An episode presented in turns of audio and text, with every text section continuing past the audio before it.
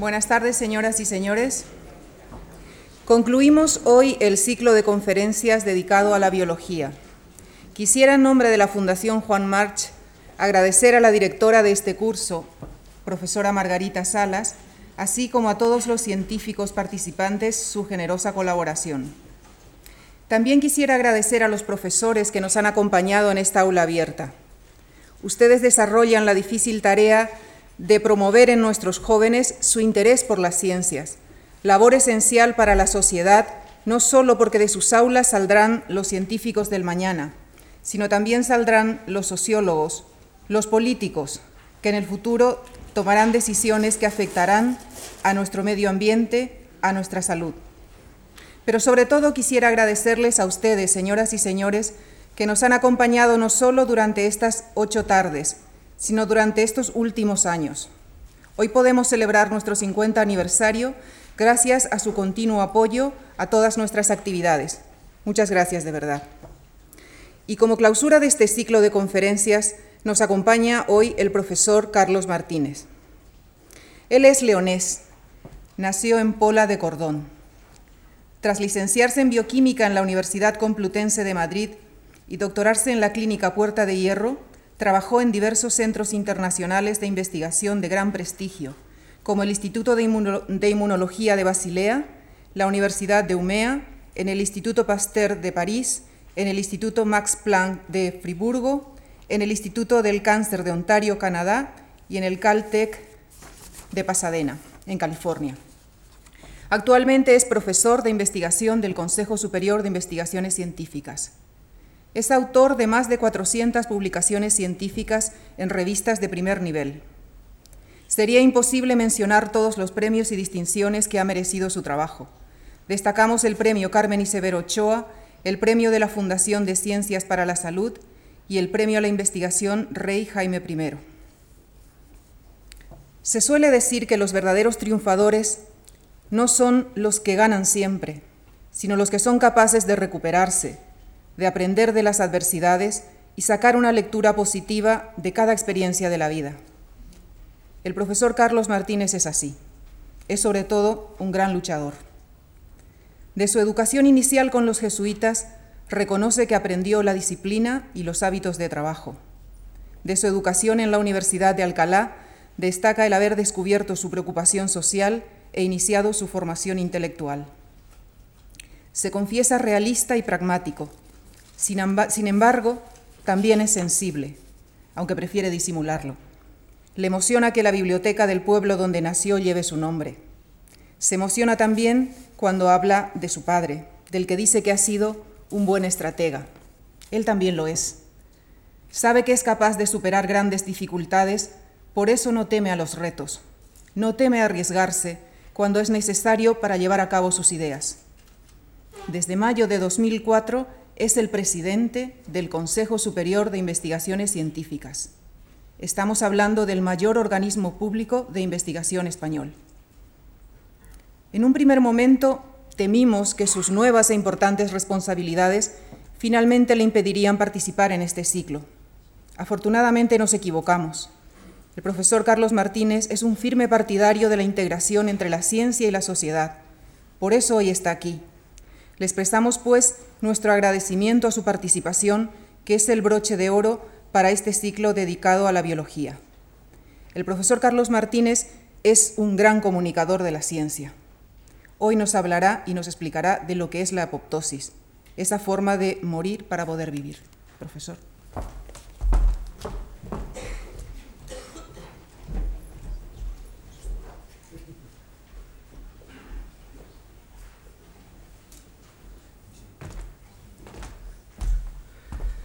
Después eh, casi, mm, sencillamente casi no puedo hablar, ¿no?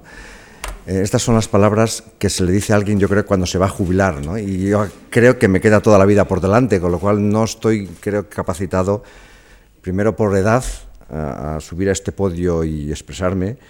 Segundo, porque eh, es verdad que pocas de las cosas que ha dicho, de pocas de las cosas que ha dicho soy absolutamente merecedor. Quizás lo único que sí me merezco es en aquello de que soy trabajador ¿no? y acepto los retos, pero sin duda alguna entre esos retos uno comete graves errores. Y a lo mejor no está mal a veces decir en público que a pesar de mi juventud, he cometido muchos, muchísimos errores en mi vida, pero quizás el más importante ha sido el haber aceptado la presidencia de ese organismo, el del mayor organismo, como dice Lucía, de investigaciones, porque a pesar de que soy un profundo convencido de que la ciencia es la herramienta y el instrumento para construir una sociedad competitiva, una sociedad dueña de su futuro, una sociedad dueña y generadora de empleo, de riqueza, donde vivamos mejor, yo creo que nuestros políticos, yo creo que hay que decirlo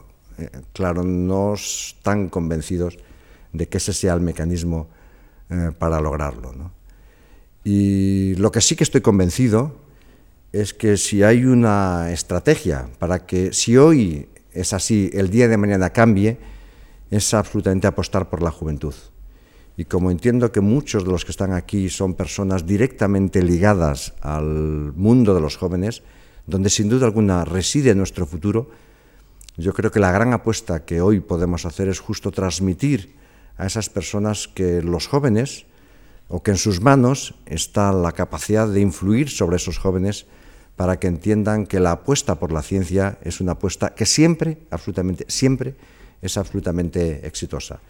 Yo estoy convencido que nuestro presidente de gobierno confía personalmente en estas dos cosas, en la juventud y la ciencia, y desde aquí nos gustaría seguramente a todos, pero ciertamente a mí, desearle suerte y que nos traiga esa ciencia porque la vamos a necesitar.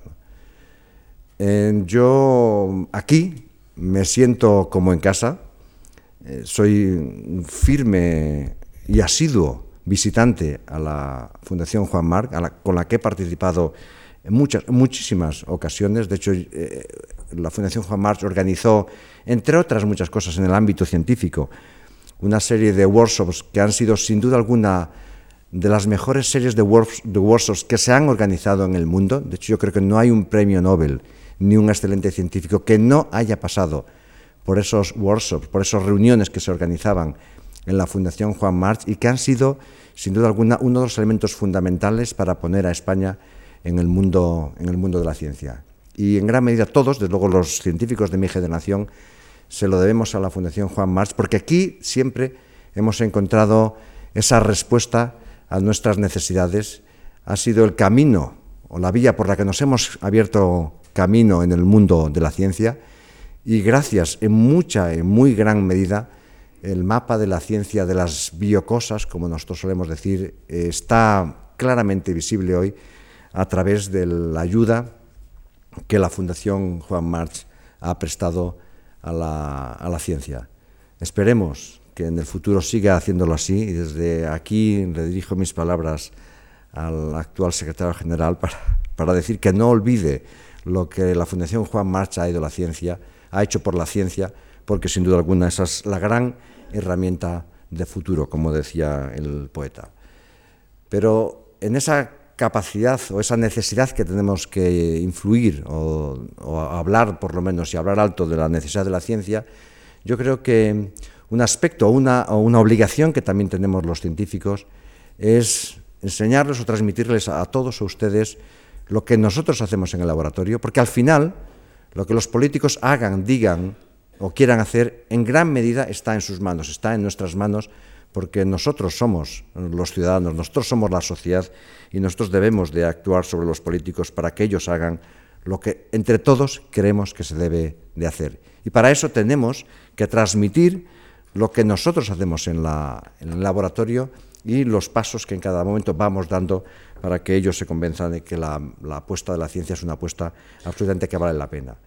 Y dentro de la ciencia lo que yo hoy quería hablarles es de una parcela muy pequeña, es una parcela que se denomina apoptosis, una parcela que es un nombre griego, básicamente, y que, entre otras cosas, lo que viene a demostrar es lo que existe de homología y de parecido con procesos biológicos tan distintos como es la caída de, las hojas en la primavera, como aquí, en el otoño, perdón, como aquí, indica, como aquí está indicado, de un árbol, de un bosque frondoso de la primavera pasamos a unas caídas de los, árboles en, otoño, eh, a un proceso tan distinto como es la transformación de un gusano de seda o un gusano de una mariposa, o al crecimiento de una célula tumoral, o a la generación del sistema inmune, que es tan importante para garantizar nuestra supervivencia. En todos estos procesos, la caída de la hoja, el cáncer de pulmón,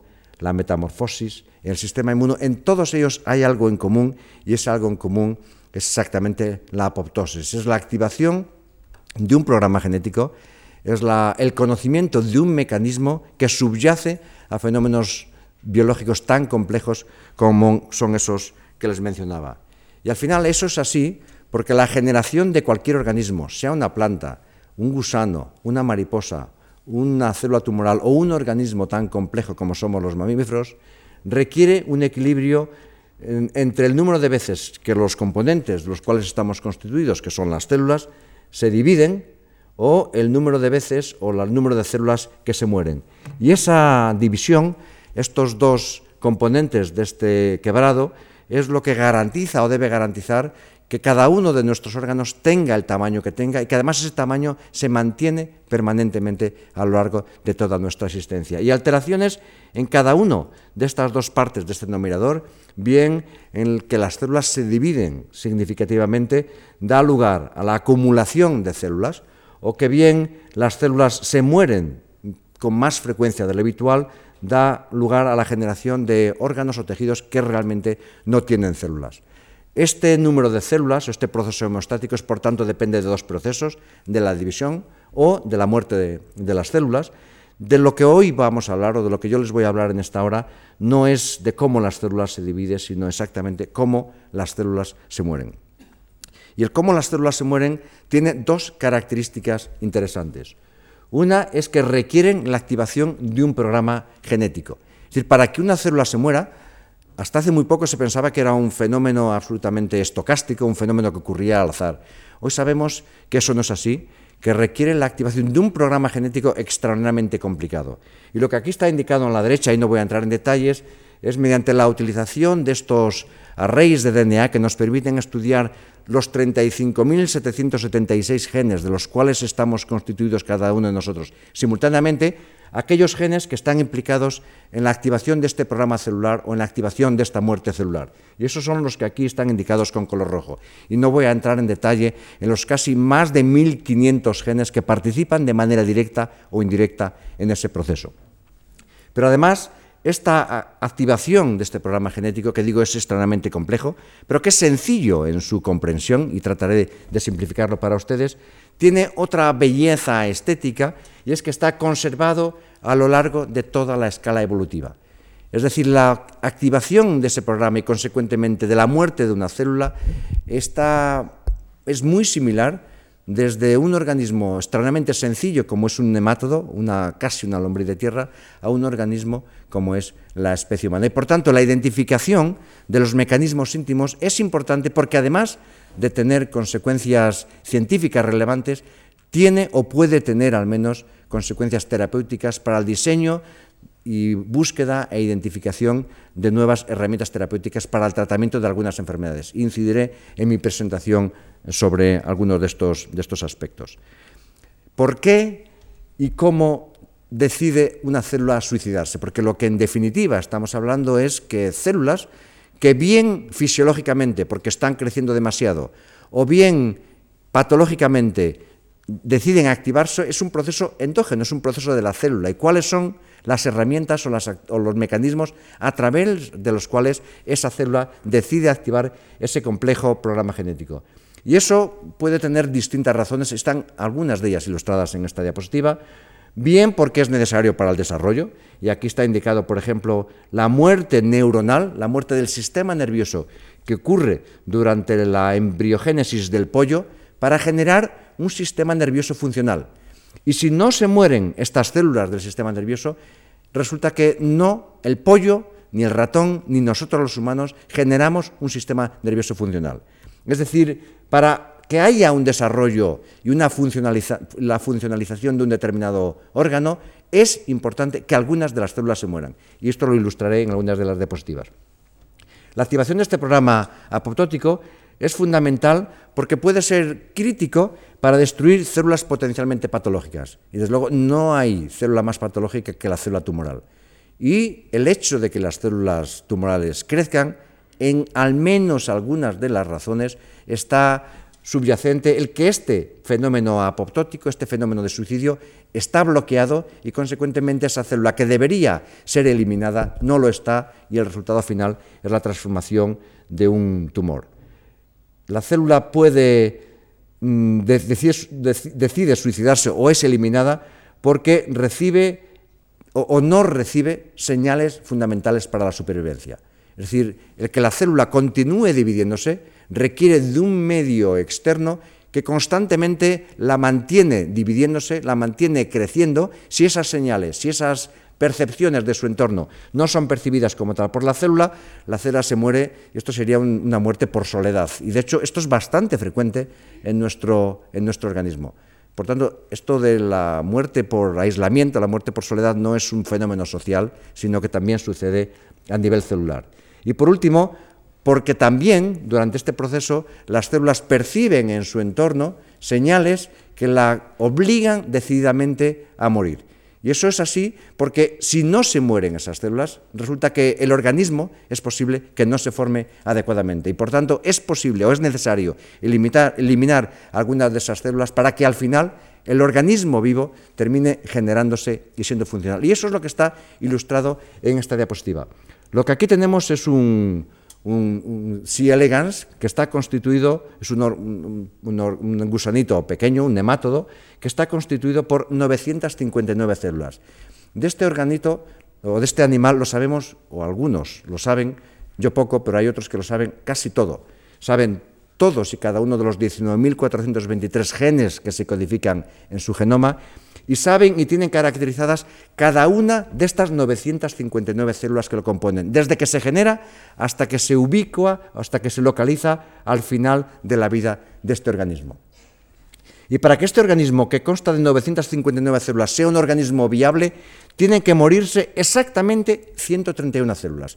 Y es lo que aquí están marcadas con un color verde, que desgraciadamente no se ven. Pero estas 131 células que en esta diapositiva, de hecho se ve por aquí, están marcadas con color verde, es un color que ilustra aquellas células que han activado este programa de muerte eh, y dónde están localizadas. Pues si estas 131 células no se mueren, y esto se puede hacer manipulando genéticamente este, este, este, este, este animalito, el animal no es viable, sencillamente nunca llega a crecer, nunca llega a desarrollarse. Y por tanto, una primera conclusión es que la existencia de este organismo y por tanto su vida depende de la mortalidad o la eliminación de 131 células.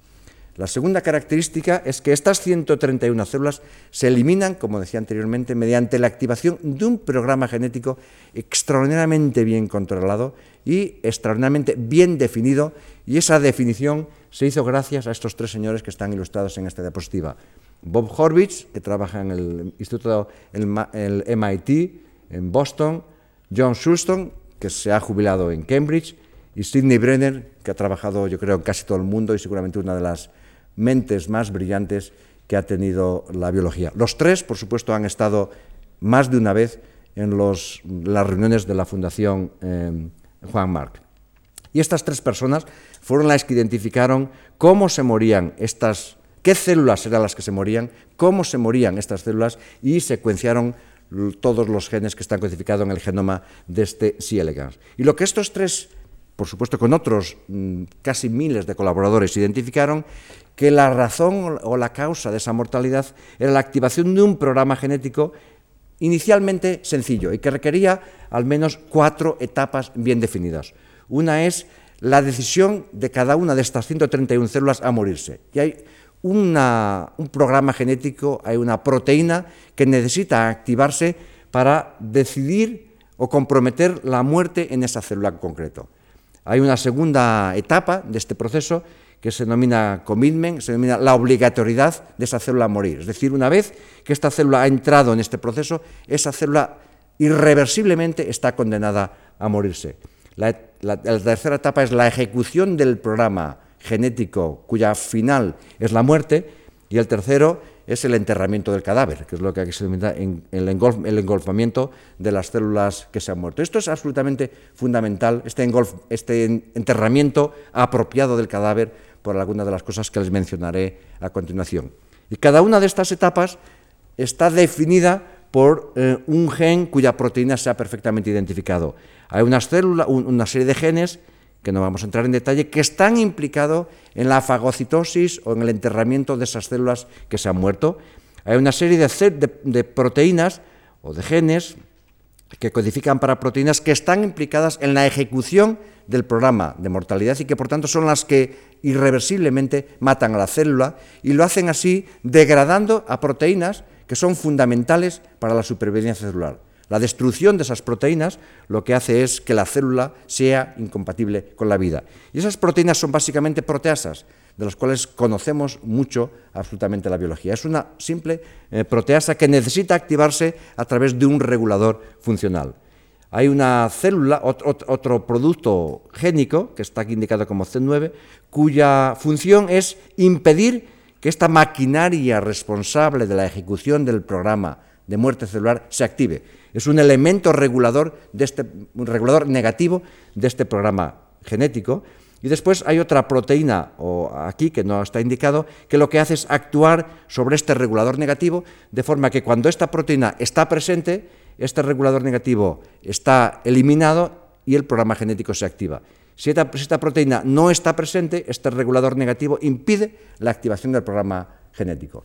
Y lo que aquí está indicado en la, en la parte inferior es que dependiendo el que cada uno de, estos, de estas proteínas esté presente o no esté presente, la consecuencia es que la célula vive si el elemento regulador negativo está presente o que la célula se muere si este elemento regulador negativo no lo está. Esto es básicamente el esquema de cómo funciona la apoptosis o muerte celular programada en este organismo sencillo de 959 células, pero que los elementos que los constituyen están básicamente conservados, como decía, en toda la escala evolutiva.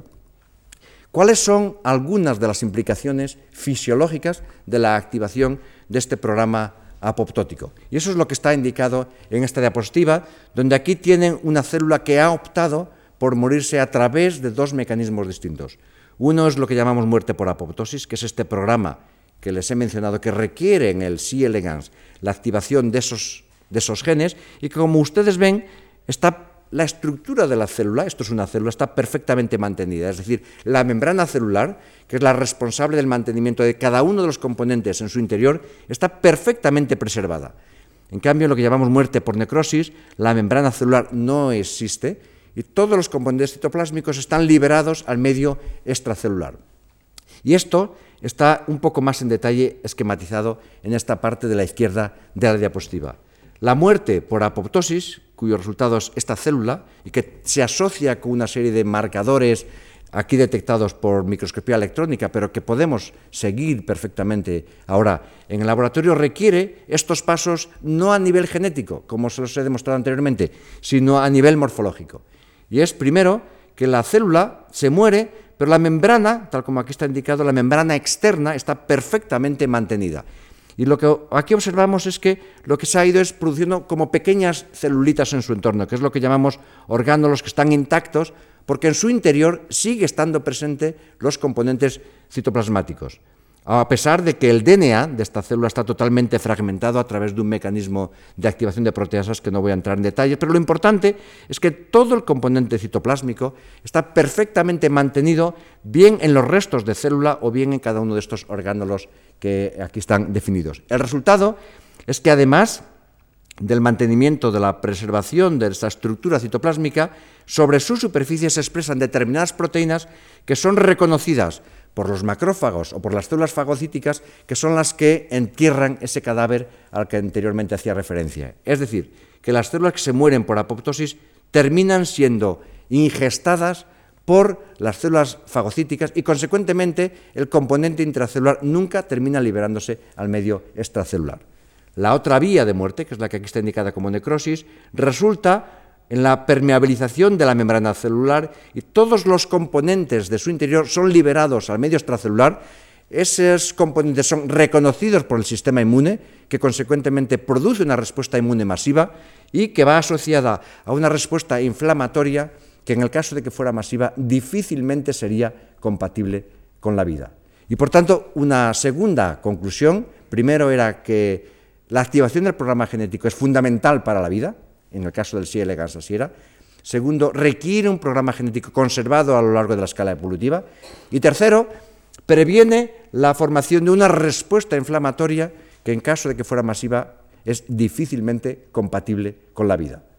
Y durante nuestra existencia, la existencia de todos los organismos vivos, este proceso está constantemente generándose. Y esto es como se visualiza. De hecho, esto era un vídeo que por razones seguramente de mi inexperiencia con los ordenadores no, no, funciona, pero esto es una célula que justamente activa este programa genético para la muerte por apoptosis y como ustedes ven termina formando todas estas burbujillas. De hecho, lo que decimos es que el citoplasma de la célula burbujea y lo que se forma son estos cuerpos apoptóticos que retienen en su interior todos los componentes citoplásmicos, y es lo que aquí se indica. De hecho, esto en el vídeo real se mueve y, se va viendo cómo la célula se va muriendo a través de la activación de este programa genético. Y lo que aquí tenemos en la parte inferior es eh, un leucocito que está matando a una célula tumoral a través de la activación del programa apoptótico en esta célula diana.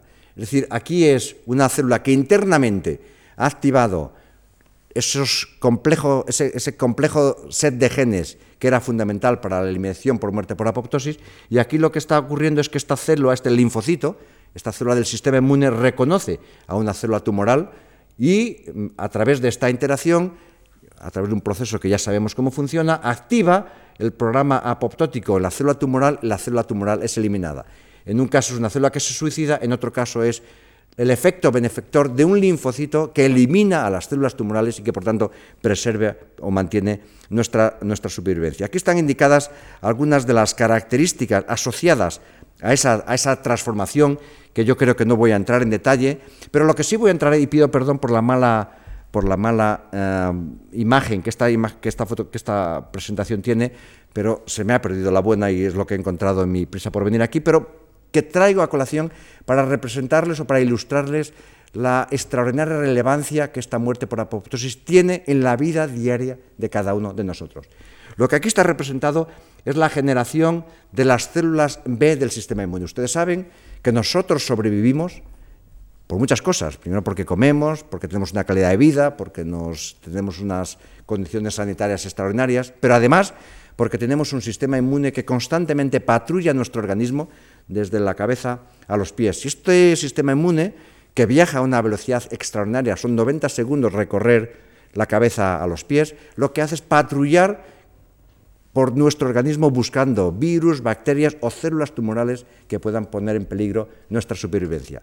Si eliminamos el sistema inmune, de hecho, eh, somos incompatibles con la vida. Nuestro sistema inmune está constantemente generándose, de hecho diariamente, en nuestra médula ósea. Y el mecanismo de generación de la mitad de ese sistema inmune, que son las células B, que son las células que producen los anticuerpos, está indicado en esta diapositiva. Aquí está el complejo génico implicado en todo ese proceso, que es un complejo extremadamente difícil y que le valió la concesión del premio Nobel en el año 84 a Susumoto Negawa. Aquí está indicada las modificaciones que suceden en todo ese proceso, en las células que sufren este proceso de reordenamiento genético. Y lo que aquí está indicado, y es lo más importante para la acción de, hoy, es lo que llamamos la, la dinámica de poblaciones que ocurre durante este proceso de diferenciación, durante este proceso de generación de los linfocitos B, que como digo son los responsables de la producción de anticuerpos que garantizan nuestra supervivencia. Y aquí está indicado lo que es una célula madre, esas que están tan de moda ahora, que termina diferenciándose entre un precursor de la célula B para que se transforme en, los linfocitos B maduros que patrullan por todo nuestro organismo. En todo este complejo camino de diferenciación hay dos etapas relevantes para lo que les estoy mencionando. Una es esta transición de lo que llamamos células pre-B2 a células inmaduras, que como ven ustedes aquí tienen dos posibilidades. Una es continuar esta etapa de diferenciación y la otra es que en este estadio se producen una serie de aberraciones en este complejo reordenamiento genético, cuyo resultado final es la obtención de unas células incompatibles con la vida. Y eso resulta que se active endógenamente y eso es porque se detectan esas aberraciones genéticas durante el proceso de reordenamiento, que lo que hacen estas células es que activen un programa genético cuya consecuencia es la muerte por apoptosis. Y el número de células, estos son los números para un ratón, que se mueren diariamente en este estadio son, como aquí se indica, 40 millones de células diariamente en este estadio. Hay otro estadio que es la transformación de células B inmaduras a células B maduras. Las células B maduras son las que migran a la periferia, reconocen toda nuestra periferia y de nuevo hay aquí otras 15 millones de células que diariamente se mueren en la médula ósea de un ratón. Todo eso para generar alrededor de 5 millones o 3 millones de células diarias.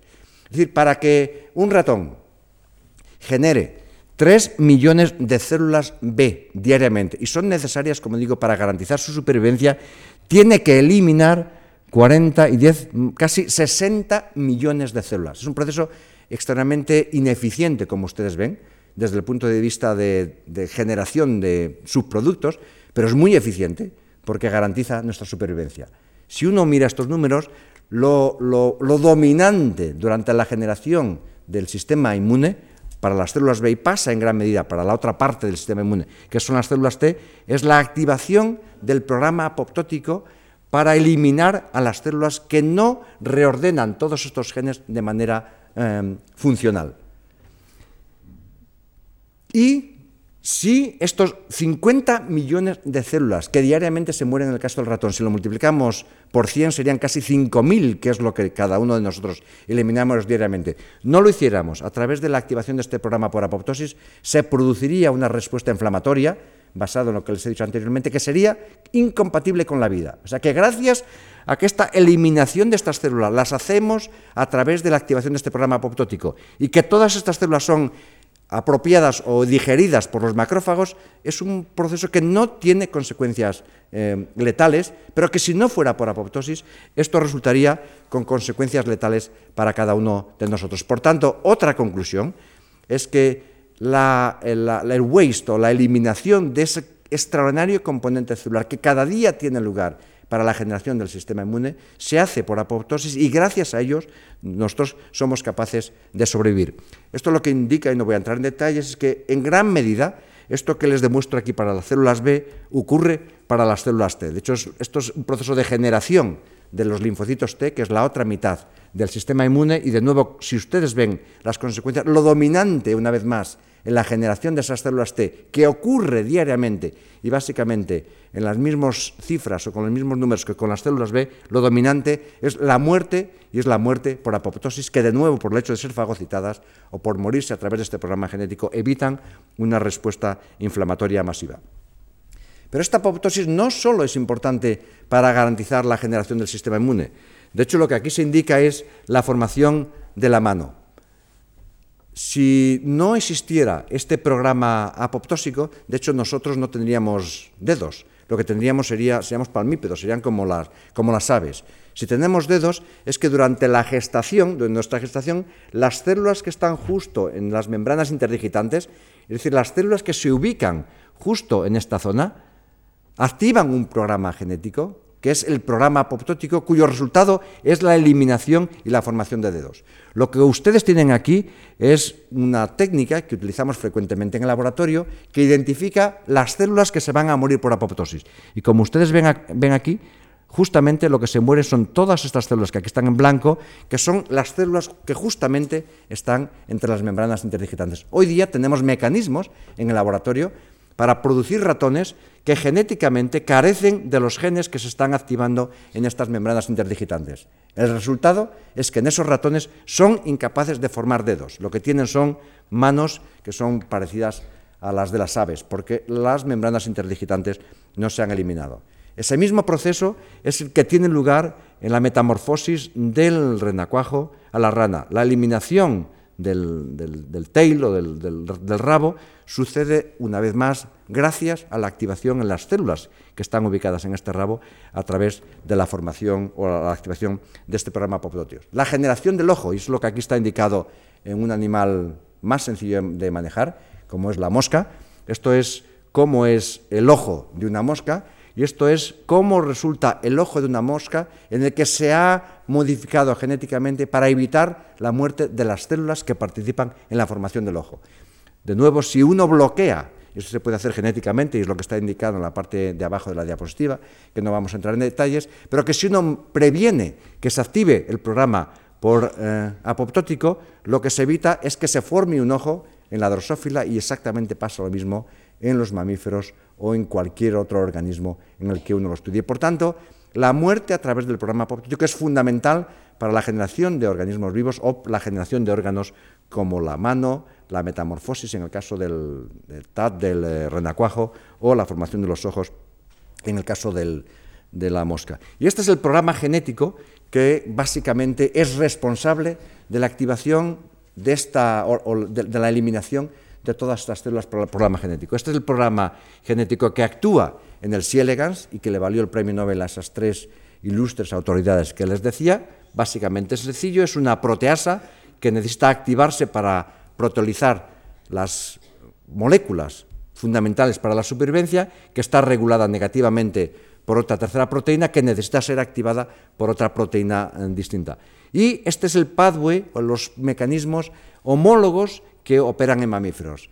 Como a primera vista se observa es que mientras que en el C. elegans, en el bichito, en el nemato de ese que les mencionaba, es un único pathway, en los mamíferos tenemos dos maneras distintas de activar este pathway que conduce a la muerte por apoptosis. Una que es muy parecida a la que existe en el C. elegans, que es la parte de la izquierda, y hay otra distinta, que es la que, se ha indicado, que está presente en los mamíferos, pero que no está presente en organismos evolutivamente menos eh, desarrollados. Comparten los principios básicos, pero hay alguna diferencia. Mientras que este existen de mamíferos y este existen en legas, es una respuesta al estrés celular, es una respuesta que endógenamente la célula es capaz de percibir, esta es una respuesta un poco más sofisticada en el sentido que le permite a la célula escrutinar o identificar el medio ambiente en el cual está presente y a través estos receptores presentes sobre la superficie celular percibir la presencia de señales negativas que le dicen a la célula tú tienes que morirte. Estos son señales fundamentalmente que activan un suicidio, mientras que este es un padre que activa fundamentalmente un motivo conducido más bien por un homicidio. De hecho, esos están básicamente ilustrados de una manera distinta de verla, como aquí se indica. Este es el pathway a través de receptores de la superficie celular, lo que había definido anteriormente como homicidio. Esto es una señal negativa percibida a través de los receptores de la superficie de la célula.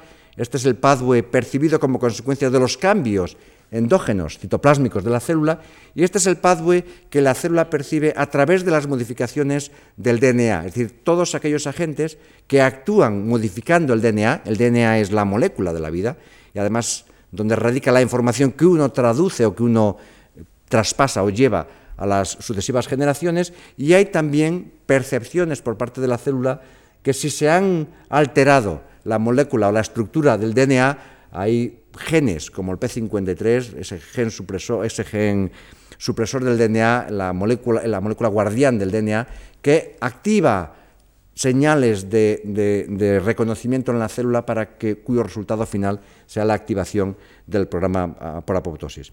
No les voy a, entrar en detalles en cómo estos dos pathways se activan, pero básicamente están identificados en esta diapositiva. Yo entiendo que son complejos, pero por lo menos para transmitirle que como decía Einstein, las cosas tienen que ser simples, pero no demasiado simples. Y en esto de la apoptosis, las cosas yo creo que están más cercanos a ser complejas y no siquiera simples. Y lo que aquí está indicado es cada una de las etapas que transcurren o que se necesitan para la ejecución de ese programa y que el resultado final, independiente que sea a través de receptores de superficie, independiente que sea a través de las señales internas de la membrana, de la, de los componentes citoplásmicos, el resultado final es la activación de un sistema proteolítico, que no son otra cosa que proteasas, que pasa por la oligomerización de estas proteasas en estado nativo, su activación y su transformación o su degradación de sustratos críticos para la supervivencia, sin entrar absolutamente en más detalles. la identificación de estas moléculas, que parece importante para la generación de organismos, para la generación de órganos, incluso para la supervivencia, conlleva que alteraciones en algunas de estas moléculas conduzcan a patologías. Y una de ellas es lo que aquí está eh, indicado, es alteraciones en o mutaciones en uno de estos receptores que percibe señales negativas de la célula y que está ubicado en la, membrana de la célula, hace que este receptor no funcione correctamente y que por tanto las células que lo expresan no activen en, en aquellas ocasiones en que encuentran el ligando el camino o las señales bioquímicas que estén implicadas en la eliminación de esa célula. Si uno produce mutaciones en, esta, en, el gen que, conlleva esta proteína, lo que obtiene son animales, ratones en este caso, que desarrollan una patología que es extraordinariamente parecida al lupus eritematoso. Y como aquí observan, en estos, en estos ratones, estos bultos que tienen aquí no son otra cosa que hiperplasia. Linfocitos, básicamente son linfocitos que deberían haber sido eliminados fisiológicamente a través de la activación de este programa bioquímico. Este programa no es funcional, esos linfocitos siguen dividiéndose, se acumulan y, al final lo que uno tiene es una hiperplasia. Estos ratones terminan muriéndose por una enfermedad autoinmune, es un lupus eritematoso, el depósito de, complejos de autoanticuerpos en el riñón y fracaso, y fracaso renal. De hecho, en humanos se han identificado mutaciones en el gen que codifica para este receptor inductor de señales negativas y los humanos desarrollan enfermedades muy, muy parecidas a las que desarrollan estos animales aquí mencionados. Son enfermedades parecidas al lupus eritematoso.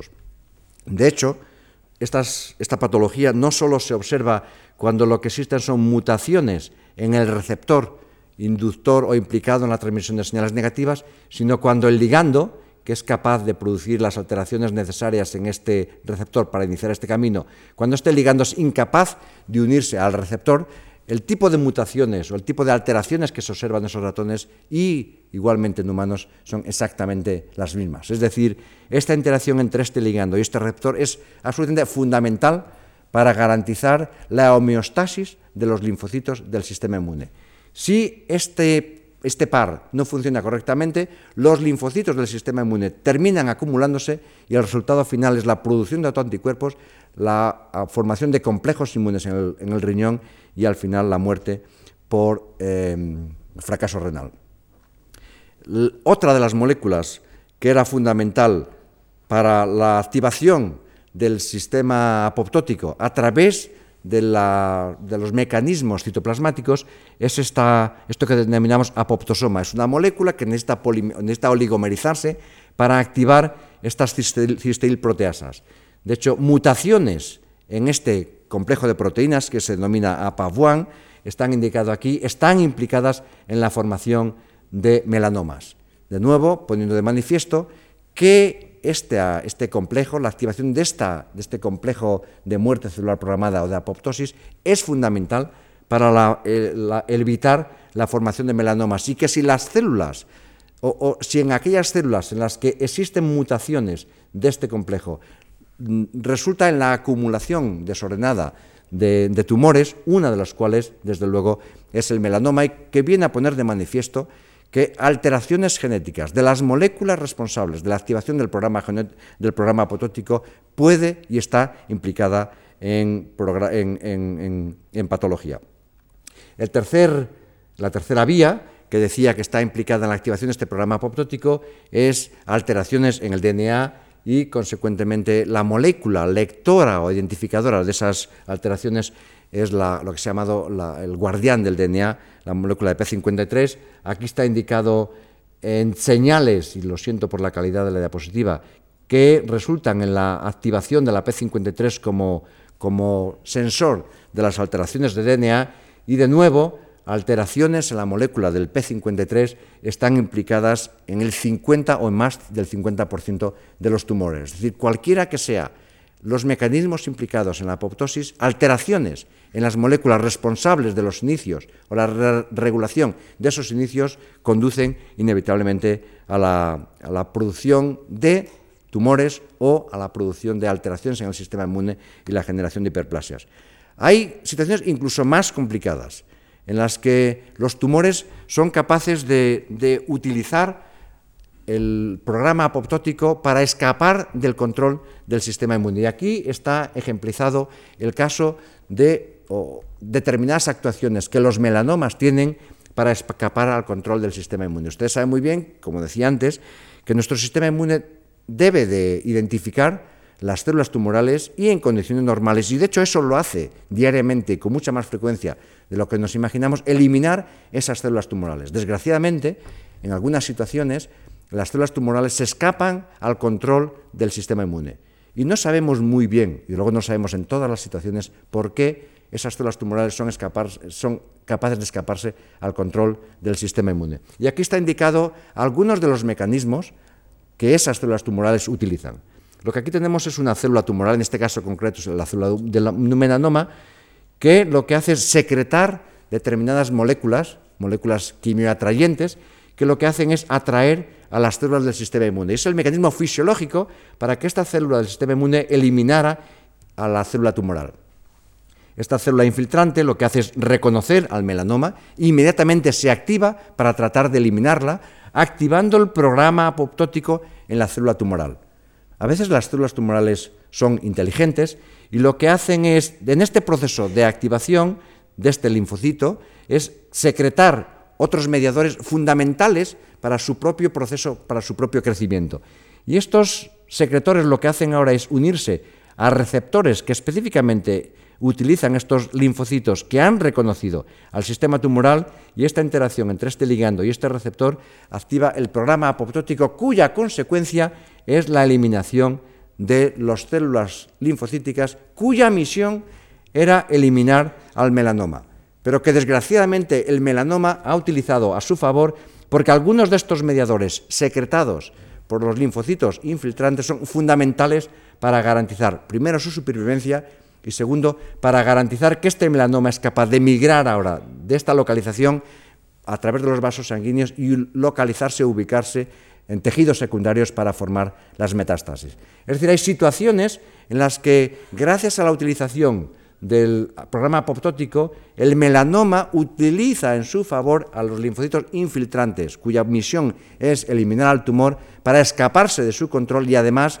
migrar y formar tumores secundarios que garanticen su escape del sistema, por parte del sistema, del sistema inmune. De hecho, esta diapositiva debería ir, haber ido antes. otros mecanismos que además las células tumorales utilizan, utilizan para escaparse de la activación de este programa apoptótico está indicado en esta diapositiva, que de luego no voy a entrar en detalles, pero que de nuevo lo que ilustra es las dos vías que en células de mamíferos tenemos para activar el programa apoptótico, la vía de receptores de superficie, inductores de señales negativas, y lo que llamamos la vía intrínseca, que es a través del, citoplasma y que requiere la presencia de la mitocondria. Para evitar que este programa genético esté constitutivamente activado y que por tanto todas las células se mueran, existen determinados reguladores de este reguladores negativos de este programa apoptótico y algunos de esos inhibidores se denominan inhibidores proteínas inhibidoras de la apoptosis, que lo que está aquí indicado es que interaccionan con las moléculas, con las proteasas responsables de la degradación de esas proteínas implicadas en la supervivencia bloquean su actividad y consecuentemente bloquean la activación del programa apoptótico. Pues bien, la, sobreexpresión, es decir, cuando algunos de estos inhibidores se expresan de manera descontrolada, lo que resulta, y aquí están indicados algunos de ellos, concretamente una, que es el caso de la supervivina, cuando algunos de ellos se sobreexpresan de una manera descontrolada, es lo que aquí está indicado, esas células se hacen extraordinariamente resistentes a la muerte por apoptosis. Y el resultado de ello es que las células que sobreexpresan esos reguladores negativos son absolutamente resistentes a la muerte por apoptosis y son resistentes incluso al tratamiento de drogas, a las drogas que comúnmente se utilizan como citostáticos en el tratamiento con los en los pacientes para eliminar las células tumores, pero que la sobreexpresión de esas proteínas reguladoras del programa apoptótico impide que esas drogas maten a las células tumorales. Y por tanto, establece nuevos principios que pueden ser útiles para no solo identificar las razones por las que crecen las células tumorales, sino identificar el día de mañana nuevas estrategias experimentales para dirigir fármacos contra las células tumorales. Y esto es lo que está indicado en esta diapositiva de nuevo. La presencia de algunas de estas moléculas que previenen la activación del programa apoptótico, lo que se correlaciona es con la, con la, supervivencia de, pacientes que tienen determinados tumores. Aquellos individuos en los que son claramente, tienen una sobreexpresión de la proteína reguladora del programa apoptótico tienen una muchísima peor supervivencia y de hecho los tumores son muchísimo más agresivos que aquellos pacientes en los que las moléculas reguladoras negativas del programa apoptótico no están sobreexpresadas y por tanto, como decía, permite definir la identificación de nuevas estrategias para el tratamiento de los tumores, que es lo que aquí está eh, indicado. Y esto no existe un mecanismo único, no existe una regla general que podamos aplicar para todos los distintos tipos de tumores. Es lo que aquí está indicado. Es posible que cada tipo de tumor utilice distintas estrategias para escaparse o bien del control del sistema inmune o bien de la percepción de señales negativas que obligarían a esa célula a morirse o bien para aquellas señales endógenamente activadas cuyo resultado final debería ser la activación del programa apoptótico. Y el hecho de haber identificado esas proteínas eh, implicadas en el control de la activación del programa apoptótico puede tener relevancia clínica, puede permitir la identificación de marcadores de agresividad, como veíamos, anteriormente, el hecho de que algunas de estas proteínas que regulan negativamente el programa apoptótico estén sobreexpresadas se asocian con una mayor agresividad de los tumores. Y por tanto, desde el punto de vista de del tratamiento, hay que ser mucho más agresivo con un tratamiento para garantizar la curación de ese tumor. Son en muchas ocasiones herramientas que predicen el tratamiento o la respuesta convencional a los tratamientos de los tumores, porque no es lo mismo que, estén unas u otros reguladores del programa apoptótico sobreexpresado, porque es posible que haya que utilizar distintos eh, tratamientos.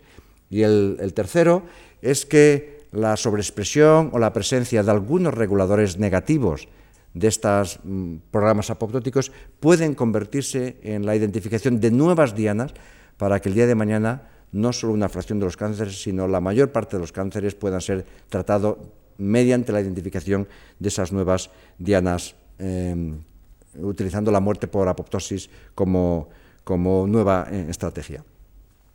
Eh, para terminar, las últimas tres o, cuatro ilustraciones, quería preservarles que este programa por apoptótico no solo juega un papel fundamental en el cáncer, hay otras enfermedades que justamente se asocia con lo contrario es el exceso de la activación del programa apoptótico lo que es responsable de la patología.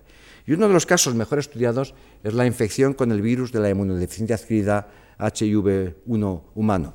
Lo que aquí está eh, indicado es lo que sucede como consecuencia de la infección en, humanos con el virus del HIV-1.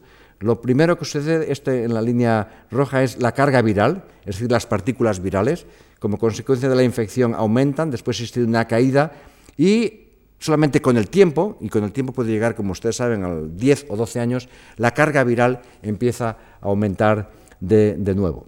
Y esta carga viral al final se correlaciona con la aparición del, SIDA, lo que clásicamente identificamos como, SIDA. Lo que aquí está indicado, y esto es absolutamente lo, relevante para la charla de hoy, es el número de linfocitos CD4. El número de linfocitos normales en cada uno de nosotros oscila alrededor de 800 o 1000 por, milímetro cúbico. Como consecuencia de la infección con el virus se produce una caída, como aquí está indicado, y al final prácticamente el virus termina eliminando todos los linfocitos CD4, que son los linfocitos fundamentales para garantizar como les decía al principio, nuestra supervivencia. Y de hecho, estos individuos, al cabo de los 10 años, se mueren no por otra cosa, sino porque no tienen sistema inmune. Su sistema inmune no es funcional porque el virus ha eliminado a todos los linfocitos o una buena parte de los linfocitos CD4 y por tanto es incapaz de responder contra parásitos o contra patógenos oportunistas, patógenos que en condiciones normales a ninguno de los que aquí estamos presentes tendría ninguna consecuencia. Pero dado que ellos carecen de sistema inmune, ocasiona la muerte de esos individuos.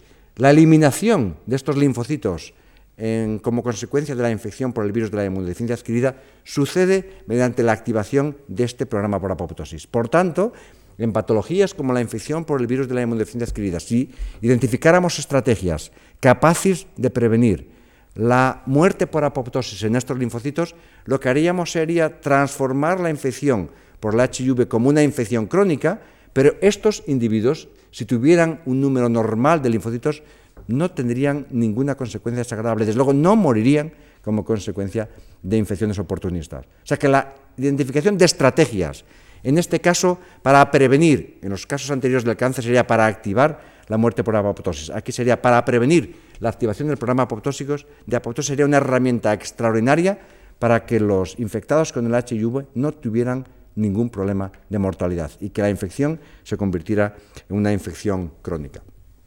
Otra situación en la que, de nuevo por desgracia, se activa descontroladamente la muerte por apoptosis es en, la enfermedad de, Alzheimer. Lo que sucede con Alzheimer es una forma de demencia, un síndrome clínico que se caracteriza por alteración, déficit de las propiedades cognoscitivas y la, ineficiencia de un sistema de alerta de los, pacientes que son capaces de participar en, la vida del día a día. Lo que sucede en, el, Alzheimer es que se produce un depósito de placas de la, proteína del péptido 142 de la proteína APP, que lo que activa es justamente en esas neuronas la muerte por apoptosis. Una vez más, de nuevo, si identificáramos fármacos, si identificáramos mecanismos para prevenir que en estos individuos donde se producen inicialmente los depósitos, y esto tarde o temprano lo pasaríamos todos, es cuestión de edad. Hoy día sabemos que si todos viviéramos suficiente, seguramente a algunos les llega por desgracia a los 60, pero si todos viviéramos suficiente, 100, 150 años, todos terminaríamos seguramente con Alzheimer. Por tanto, la identificación de nuevas herramientas terapéuticas para prevenir la activación por apoptosis en el Alzheimer sería una herramienta por la que tarde o temprano, si no buscamos soluciones, todos deberíamos de pasar. Y por tanto, darse ustedes cuenta de la, importancia que este tipo de estrategias tiene. Esta estrategia sería una estrategia que podría ser útil para ¿cuántos? los 6.500 millones de personas que hoy vivimos en este planeta. Yo creo que hay pocas drogas, pocas drogas que tengan una utilización o que puedan tener una utilización tan grande como sería este tipo de fármacos. Imagínense ustedes la importancia que este tipo de, de descubrimientos pueden tener para la salud, para nuestra salud humana, pero desde luego también para el sector eh, farmacéutico. Y para terminar, simplemente, otras situaciones en las que este tipo de patologías se producen como consecuencia de las alteraciones en productos de estos genes implicados en la apoptosis en, el desarrollo. Lo que aquí está indicado es la producción de ratones, que lo que carecen es de unas de estas moléculas adaptadoras y en los cuales el sistema nervioso no se forma adecuadamente. Es otra demostración más de la necesidad de un programa genético implicado en apoptosis para que un sistema tan complejo como es el sistema nervioso se forme y funcione eh, adecuadamente. Simplemente para terminar, dándoles una visión todavía quizás más compleja, que la apoptosis no es quizás el único la única, ni, la, ni la necrosis, la única muerte a través de las cuales las células eh, desaparecen o se eliminan, pero que el programa, la identificación de este programa genético por Horvitz, eh, y Sidney Brenner abrió toda una nueva eh, visión de cómo las células se comportan frente a distintos estímulos y aquí están indicados algunas de las, de las, de las posibilidades que las células tienen.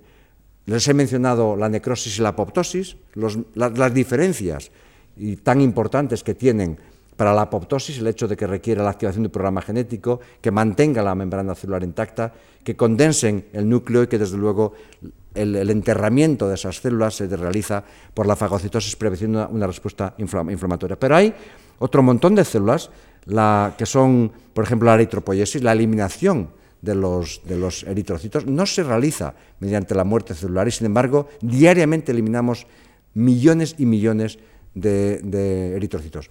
El paso, el proceso a través del cual eso se realiza, no tenemos ni idea.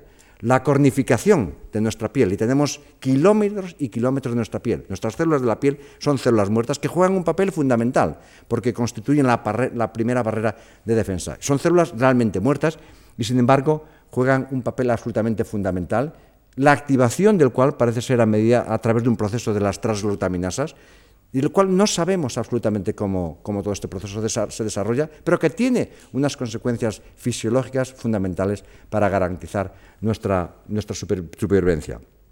Y demostrarle o mostrarles aquí que además de estas cisteíl-proteasas, de estas proteasas, que son las herramientas fundamentales para garantizar la ejecución de este programa celular por muerte por apoptosis, hay otras familias de proteínas, lisocimas, calpaínas, transglutaminasas, como elementos finales de la activación de complejos genéticos, de los cuales lo desconocemos casi todo todavía, pero que estoy seguro que en el futuro nos presentarán extraordinarias y maravillosas propiedades para entender cómo funcionamos los seres vivos. Muchísimas gracias por su atención.